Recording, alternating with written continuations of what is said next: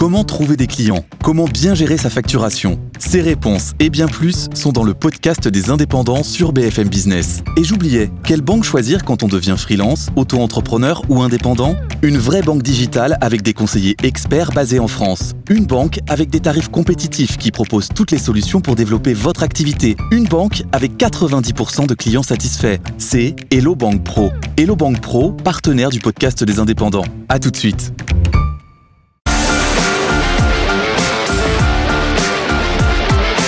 BFM Business, Focus Retail, Noémie Vira.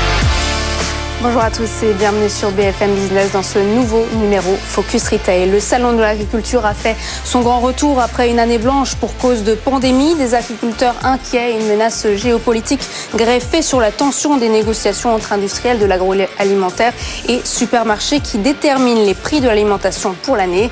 Des négociations qui se sont achevées cette semaine. Nous en parlerons avec notre journaliste Eva Jaco et notre expert Raphaël Palti, président fondateur d'Altavia. Et si le salon de l'agriculture la séquence à ne pas rater pour les candidats à la présidentielle. C'est aussi un lieu foisonnant de nouvelles tendances. Place aujourd'hui à ces acteurs de la transition alimentaire. J'aurai le plaisir de recevoir Thierry Blandinière, directeur général du groupe InVivo, et Nicolas Schweitzer, cofondateur de La Vie. Et tout de suite, l'actualité de la semaine par Eva Jacob. Focus Retail, l'actu de la semaine. On commence ce journal avec les négociations commerciales entre industriels de l'agroalimentaire et supermarchés. Des négociations tendues dans un contexte d'inflation qui ont pris fin mardi soir. Que faut-il retenir, Eva? Oui, c'était un, un, résultat très attendu. Depuis mercredi, nous savons que les prix augmenteront dans les rayons des supermarchés. Dès le mois d'avril, l'augmentation négociée entre industriels et distributeurs sera aux alentours de 3% contre 0% l'an dernier. Ces négociations annuelles déterminent les prix des produits commercialisés pendant l'année, mais elles conditionnent aussi une partie euh, des revenus des agriculteurs. Ce sont des échanges tendus depuis plusieurs mois. Oui, les distributeurs refusaient de prendre en compte la hausse globale des coûts de production des entreprises alimentaires françaises.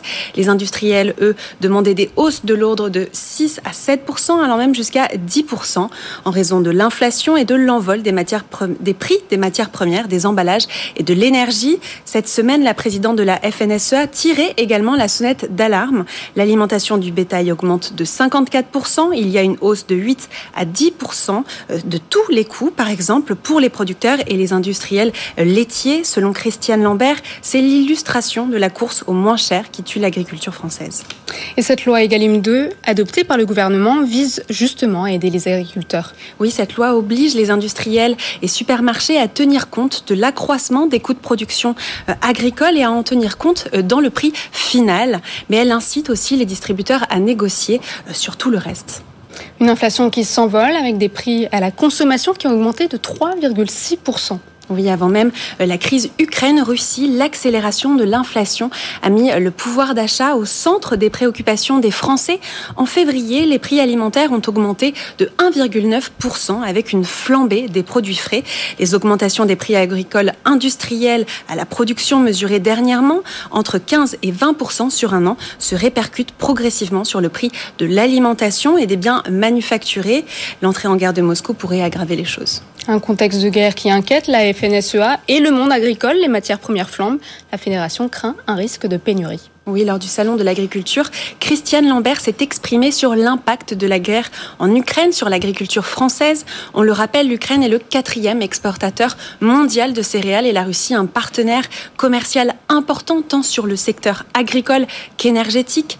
Ces deux pays représentent à eux seuls près de 30% de la production mondiale de céréales.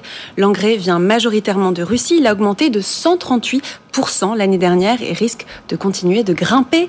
Le prix des céréales, lui, augmente. Le blé, le maïs, l'orge et le tournesol qui est majoritairement importé d'Ukraine. Et la Russie qui est omniprésente sur euh, le marché des matières premières, à quoi faut-il s'attendre? Alors euh, d'abord une flambée des prix de l'alimentation animale, de certaines matières premières dont le blé et bien sûr le gaz, une crainte également sur la disponibilité des engrais. L'Union européenne importe 30% de ces engrais euh, de la Russie. C'était en 2014, la dernière fois que l'agriculture française a connu une telle crise. Oui, tout à fait. Christiane Lambert craint en effet que le scénario de la Crimée euh, ne se reproduise. La peur que, comme pour l'embargo de la Crimée, aucune compensation ne soit prévue pour le secteur agricole. En 2014, l'agriculture française a perdu près d'un milliard euh, d'euros. De son côté, Poutine a réussi à développer une agriculture industriel et a créé une souveraineté euh, alimentaire. Il fournit de nombreux pays euh, en produits agricoles, notamment le Liban ou encore le Maghreb. La France, quant à elle, euh, importe beaucoup plus qu'il y a dix ans dans des pays au coût de production plus faible, tirant les prix vers le bas et délocalisant la production. Alors, comme le disait Emmanuel Macron lors du Salon de l'agriculture, le gouvernement prépare un plan de résilience pour sécuriser les acteurs de l'alimentation française. Merci Eva Jaco, on vous retrouve la semaine prochaine et tout de suite on va continuer à analyser cette situation avec notre expert. Focus Retail, l'œil de l'expert. L'œil de notre expert avec nous sur ce plateau, euh, Raphaël Palti. Bonjour, vous êtes euh, président fondateur d'Altavia. À l'origine, l'objectif de la loi Egalim était clair, améliorer le revenu des agriculteurs français. Mais peut-on finalement appliquer une loi inflationniste en période de risque majeur d'inflation? Alors ça, personne ne le sait réellement, mais ce qui se passe, c'est qu'on est dans une conjoncture bien particulière aujourd'hui, où on subit à la fois l'effet euh, d'une hausse des prix des matières premières et la hausse du prix de l'énergie. Donc au cumul des deux hausses, forcément que les produits euh, deviennent plus chers et que les coûts de production sont élevés, sont plus élevés. Le sujet, le vrai sujet un peu conjoncturel, c'est de faire la juste part des choses entre euh, ce qui est un dû d'augmentation versus les augmentations en amont, mais aussi la volonté de certains acteurs à vouloir en profiter pour réellement augmenter leur prix par rapport à deux années de pandémie où ils étaient plus ou moins contraints de ne pas augmenter leur prix. Et euh, c'est pour ça que notamment beaucoup euh, des négociations aujourd'hui euh, finissent en médiation, tout simplement. Et, et, et le sujet, c'est du juste arbitrage entre les deux choses incontestablement, ça provoquera de l'inflation euh, sur les produits et incontestablement, on va avoir un nouveau sujet autour du pouvoir d'achat, tout simplement, euh, du client, citoyen, consommateur. Justement, vous parlez de l'inflation, les prix battent des records sur le marché. Votre groupe est aussi présent en Russie, moi il dit euh, tout à l'heure, est aussi présent en Ukraine. Comment ça se passe sur place? Quelle est la situation et comment vous gérez cette crise? Alors, on est en gestion de crise, absolument. Euh, D'abord, la première chose, moi j'ai une pensée euh, pour tous les collaborateurs qui sont sur place, qui, dans notre cas, nous, sont des collaborateurs autochtones, donc euh, des Ukrainiens d'un côté et des Russes de l'autre. Euh, vis-à-vis de toutes nos équipes ukrainiennes, on a proposé de les exfiltrer à partir de pays limitrophes où nous sommes, euh, type euh, la Pologne, la Bulgarie, etc. Et où nos propres collaborateurs de ces pays sont prêts à aller les chercher, voire les accueillir, les héberger, etc. C'est important pour vous d'assurer leur sécurité. Vous les en fait, ce qui se passe, c'est qu'aucun de nos membres de notre équipe ukrainienne ne veut, ne veut sortir de leur pays, quoi. Et ils veulent résister etc. des pourparlers euh, qui sont pour l'heure tendus et pas encore de négociations. L'Europe, de son côté, euh, durcit les sanctions avec un but, isoler la Russie. Mais quel impact pour les entreprises françaises sur place? Pour en parler, nous recevons tout de suite euh, Thierry Blandinière, directeur général du groupe InVivo. Focus Retail, l'interview. Les entreprises françaises installées en Russie sous pression, au total 500 sont implantées dans le pays, comme la Société Générale, Lactalis, Auchan ou encore Soufflet, champion des céréales dont vous détenez plusieurs sites de production en Russie et en Ukraine. Thierry Blandinière, bonjour. Bonjour. Vous êtes euh, directeur général d'Invivo, un des leaders mondiaux du secteur agricole. Est-ce que vous vous attendez à ce que la Russie réplique face aux sanctions occidentales? Est-ce que cela vous inquiète? D'abord, on est inquiet pour nos salariés en Ukraine, puisque nous avons 400 salariés aujourd'hui, ukrainiens. Donc les Français étant rentrés depuis jeudi. Et donc on est en contact en permanence avec Uniquement les Français, les Ukrainiens Les, Ukrainiens auraient pu rentrer, mais ont préféré rester dans, leur pays. On sent vraiment un esprit de résistance qui est en train de se construire autour du peuple ukrainien.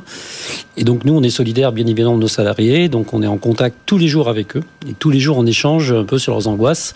En même temps, ils sont pas à Kiev, donc ils sont plutôt dans les campagnes, donc ils sont assez éloignés du, front quelque part, ou du futur front. Donc ils sont aussi l'inquiétude comme nous, quoi. Donc ils se disent comment comment tout ça va évoluer. Euh, et donc tous les jours, on dit bah on fait un call, enfin on fait une visio avec eux tous les soirs. Le département directions humaines travaille avec eux pour justement les rassurer, montrer qu'on est présent et qu'on les soutient. Et Total Energy et Engie ont été sommés par Bruno Le Maire de revoir leurs ambitions. Si demain le ministre de l'économie vous appelle et vous demande d'arrêter vos activités en Russie, qu'est-ce que vous lui répondez? Qu'on va arrêter? On va être solidaire. On est présent en Russie, c'est vrai aussi. Hein, on est présent en Ukraine. important Bien évidemment. On n'est plus présent en Ukraine qu'en Russie, mais on est présent, présent en Russie. Mais contrairement à l'Ukraine, en Ukraine, on est présent pour développer des produits, pour exporter. En Russie, c'est pour le marché local. Donc on est dans la malterie pour euh, accompagner nos clients qui sont des grands brasseurs internationaux. Et donc on, travaille avec eux pour voir comment ils évoluent dans, dans la situation, euh, on va dire, du boycott potentiel, qui certainement aura lieu demain. Donc on risque d'arrêter complètement nos activités donc, et de demander à nos salariés de, de rester chez eux, donc comme en Ukraine. D'accord. Et quel impact cette crise a-t-elle sur l'économie de votre groupe? Alors nous, ça représente 20% du pôle agricole, c'est-à-dire 5% du pôle... pour l'Ukraine? Ouais, pour l'Ukraine plus Russie, 5 à 6%. Donc c'est un impact euh, important, parce que 5-6% dans une entreprise, euh, ça compte. Pour autant, c'est pas majeur, c'est-à-dire que le groupe Invo ne sera pas en difficulté euh, économiquement, compte tenu de toutes ces activités qui sont assez diversifiées, y compris en retail, dont on parlera tout à l'heure. Oui, on va en parler. Est-ce que vous pourriez relocaliser votre activité en France? Est-ce que vous l'envisagez? Alors, on pourrait relocaliser, mais il y a tout un enjeu, c'est tout le discours qu'on porte aujourd'hui, c'est la réaction, la réaction justement à cette crise euh, grave russe et ukrainienne, c'est comment l'agriculture européenne peut réagir. Et donc là, comme en 2014, ça a été dit, je crois, dans votre émission, euh, les Russes ont relancé leur agriculture sur le boycott pour devenir exportateurs et devenir le premier exportateur, par exemple, de céréales euh, au monde, devant nous. Nous, il faut qu'on soit en capacité d'utiliser cette crise comme une opportunité pour relancer l'agriculture européenne. Et donc de, de, de qu'on peut relancer l'agriculture C'est la demande qu'on fait. Absolument. Alors ça, c'est le vrai sujet. Là, on est dans l'actualité. Euh, c'est le discours qu'on porte aujourd'hui avec Julien de Normandie, notamment au niveau européen, de dire desserrer les taux de la politique agricole commune. C'est-à-dire ouvrir le potentiel de, culture, le plein potentiel de, de culture, de grande culture à l'Europe. C'est-à-dire augmenter de 10% ou de 20% le potentiel de pouvoir cultiver des grandes cultures. Et nous allons répondre positivement en créant plus de valorisation aussi pour les agriculteurs français. Et donc ça veut dire quoi concrètement? Ça veut dire que dans le cadre de la PAC, toutes les terres qui sont en jachère, il faut supprimer ce quota et ouvrir les terres en jachère, ça fait 20% de potentiel de production en Europe demain. Et donc, si je prends le blé, c'est 20 millions de tonnes ukrainiennes qui sont exportées, qui peuvent sortir du marché si les agriculteurs ukrainiens n'arrivent pas à semer au printemps euh, leur, future culture pour l'année prochaine. Et donc, nous, il faut qu'on soit en capacité de produire ces 20 millions de tonnes en Europe. Et donc ça, c'est l'enjeu. Ouais, c'est un enjeu conséquent euh, parce que nous sommes souverains. Et ça, vous le saurez quand euh Et ça, mais ça, ça se décide, au, ça se décide aujourd'hui, et ça, ça, va se décider dans, dans, les jours qui viennent. Et c'est vraiment une décision collective européenne qui doit être prise. On est dans un temps euh, important. C'est un temps de guerre. C'est comme après 1945. On va demander aux agriculteurs de d'augmenter leur production. Ce qu'a fait le général de Gaulle, ben, on est dans la même situation. Il faut qu'Emmanuel Macron voilà, pas face au message au niveau européen. Produisons plus et mieux pour nourrir la planète. Par rapport à ce que vous dites, euh, on sent euh, une solidarité chez vous, euh, un engagement politique, etc., je crois savoir que l'entreprise est devenue une entreprise à mission hmm. en 2020. Hmm. en deux mots là-dessus C'est-à-dire cette transformation bah, Pour nous, c'était assez naturel, puisque nos actionnaires sont des coopératives au départ. Donc, c'est une union de coopératives. Donc, on a des filiales.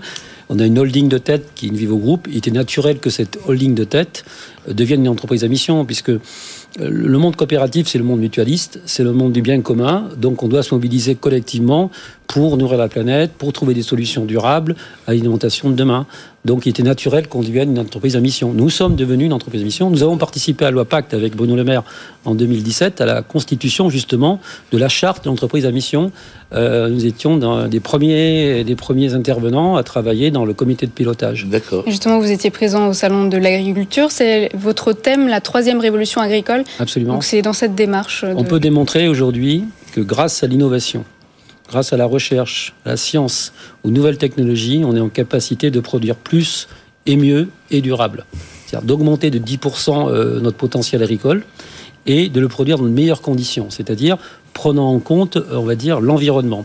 Et on veut démontrer aussi que l'agriculture est une solution euh, à la lutte contre le réchauffement climatique. C'est-à-dire que nous sommes en capacité de démontrer que les grandes cultures sont capables de capter du carbone dans les sols pour avoir un bilan positif. Ça peut être positif aussi pour le revenu de l'agriculteur, qui aura des crédits carbone à valoriser. Et pour la planète, ça sera forcément une réduction du développement du carbone euh, dans l'atmosphère. Vous êtes aujourd'hui un agriculteur commerçant aussi. Euh, donc c'est normal. euh, oui. Euh, mais ce que je veux dire par là, puisqu'on est dans Focus Retail, aujourd'hui vous avez plusieurs plusieurs euh, réseaux de distribution Oui.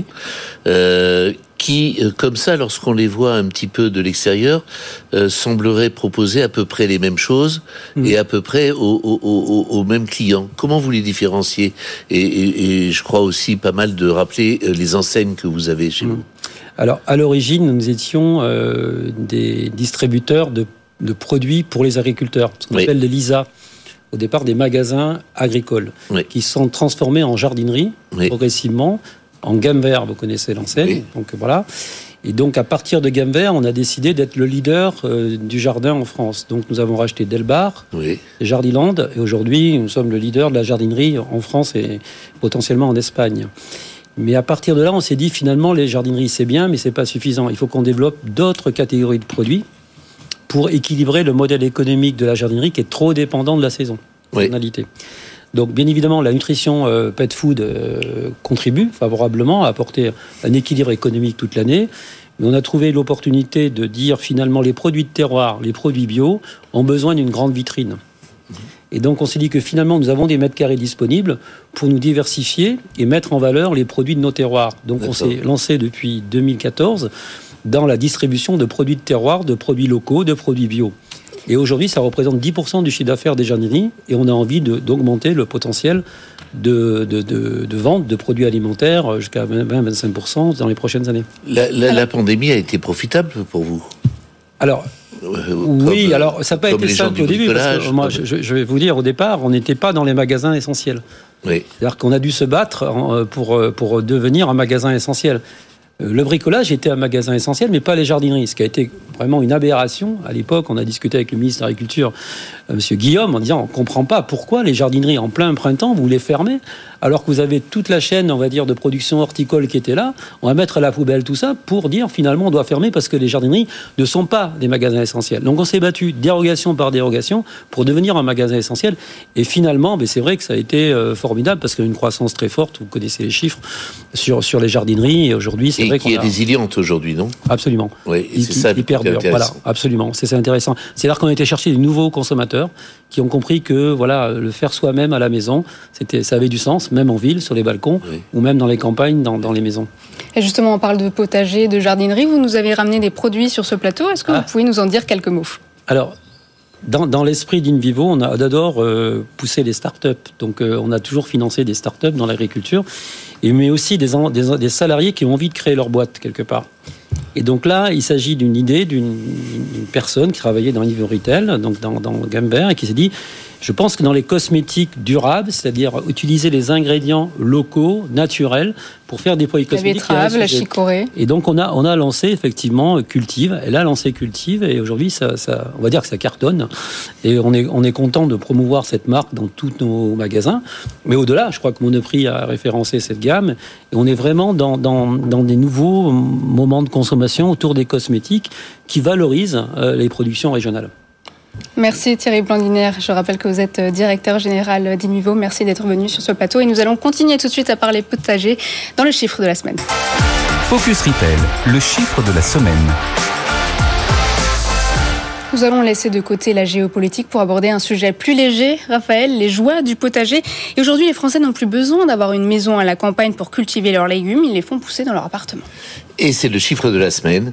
Le chiffre de la semaine, c'est 89, donc on pourrait dire 90% des citadins, des citadins qui souhaitent avoir un potager à la maison, à la maison, voulant dire dans leur appartement, dans la cité, dans la ville de Béthon, voisins etc. euh, qui habitent juste en dessous. Absolument. Et, et, et du coup, euh, ce concept de potager à la maison, bah forcément que ça crée une offre, ça crée des services et ça crée euh, bah, quelque chose de nouveau aujourd'hui sur le marché et dont les clients et les, et les consommateurs ont- sur lesquels ils ont une vraie appétence.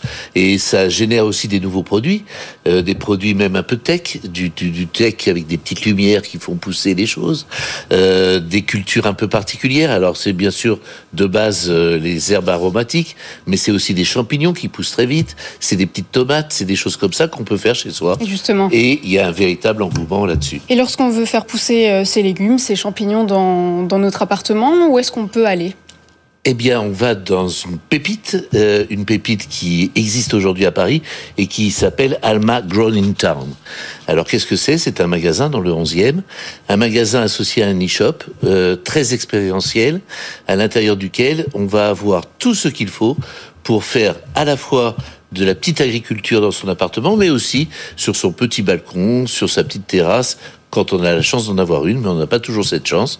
Mais du coup, euh, beaucoup de citadins aujourd'hui s'y pressent, et euh, c'est carrément un concept store à l'intérieur duquel euh, on peut avoir des ateliers, on peut avoir des visites programmées sur des expériences particulières. et, si on n'a pas la main verte Absolument. on peut y aller tout de même si on n'a pas la main verte. Euh, on peut y aller si on n'a pas la main verte. Euh, alors après, bah, justement, les ateliers et les formations sont là pour, pour y aider. Et est-ce que vous avez déjà essayé de faire pousser des, lardons dans votre jardin Pas encore. En tout cas, vous devriez essayer. Des lardons aux plantes, ça existe. Ça s'appelle La Vie et on en parle tout de suite dans le pitch de la startup. Focus Retail, le pitch. Sans le savoir, vous dégusterez peut-être un jour une tarte flambée ou encore des pâtes carbonara aux lardons végétaux. C'est votre idée, Nicolas Schweitzer. Bonjour. Bonjour. Vous êtes cofondateur de La Vie. C'est la première fois que vous êtes rendu au Salon de l'Agriculture. Comment avez-vous été accueilli par le monde agricole?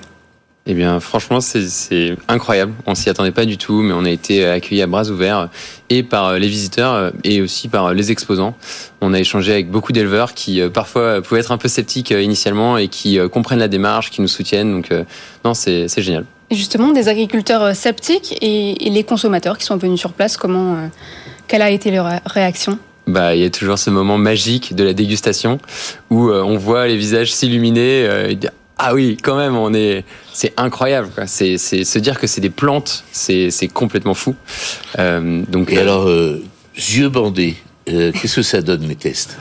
Eh bien, c'est ça qui est incroyable, c'est que lorsqu'on ne dit rien aux consommateurs, ils ont tendance à préférer notre bacon aujourd'hui au bacon de porc.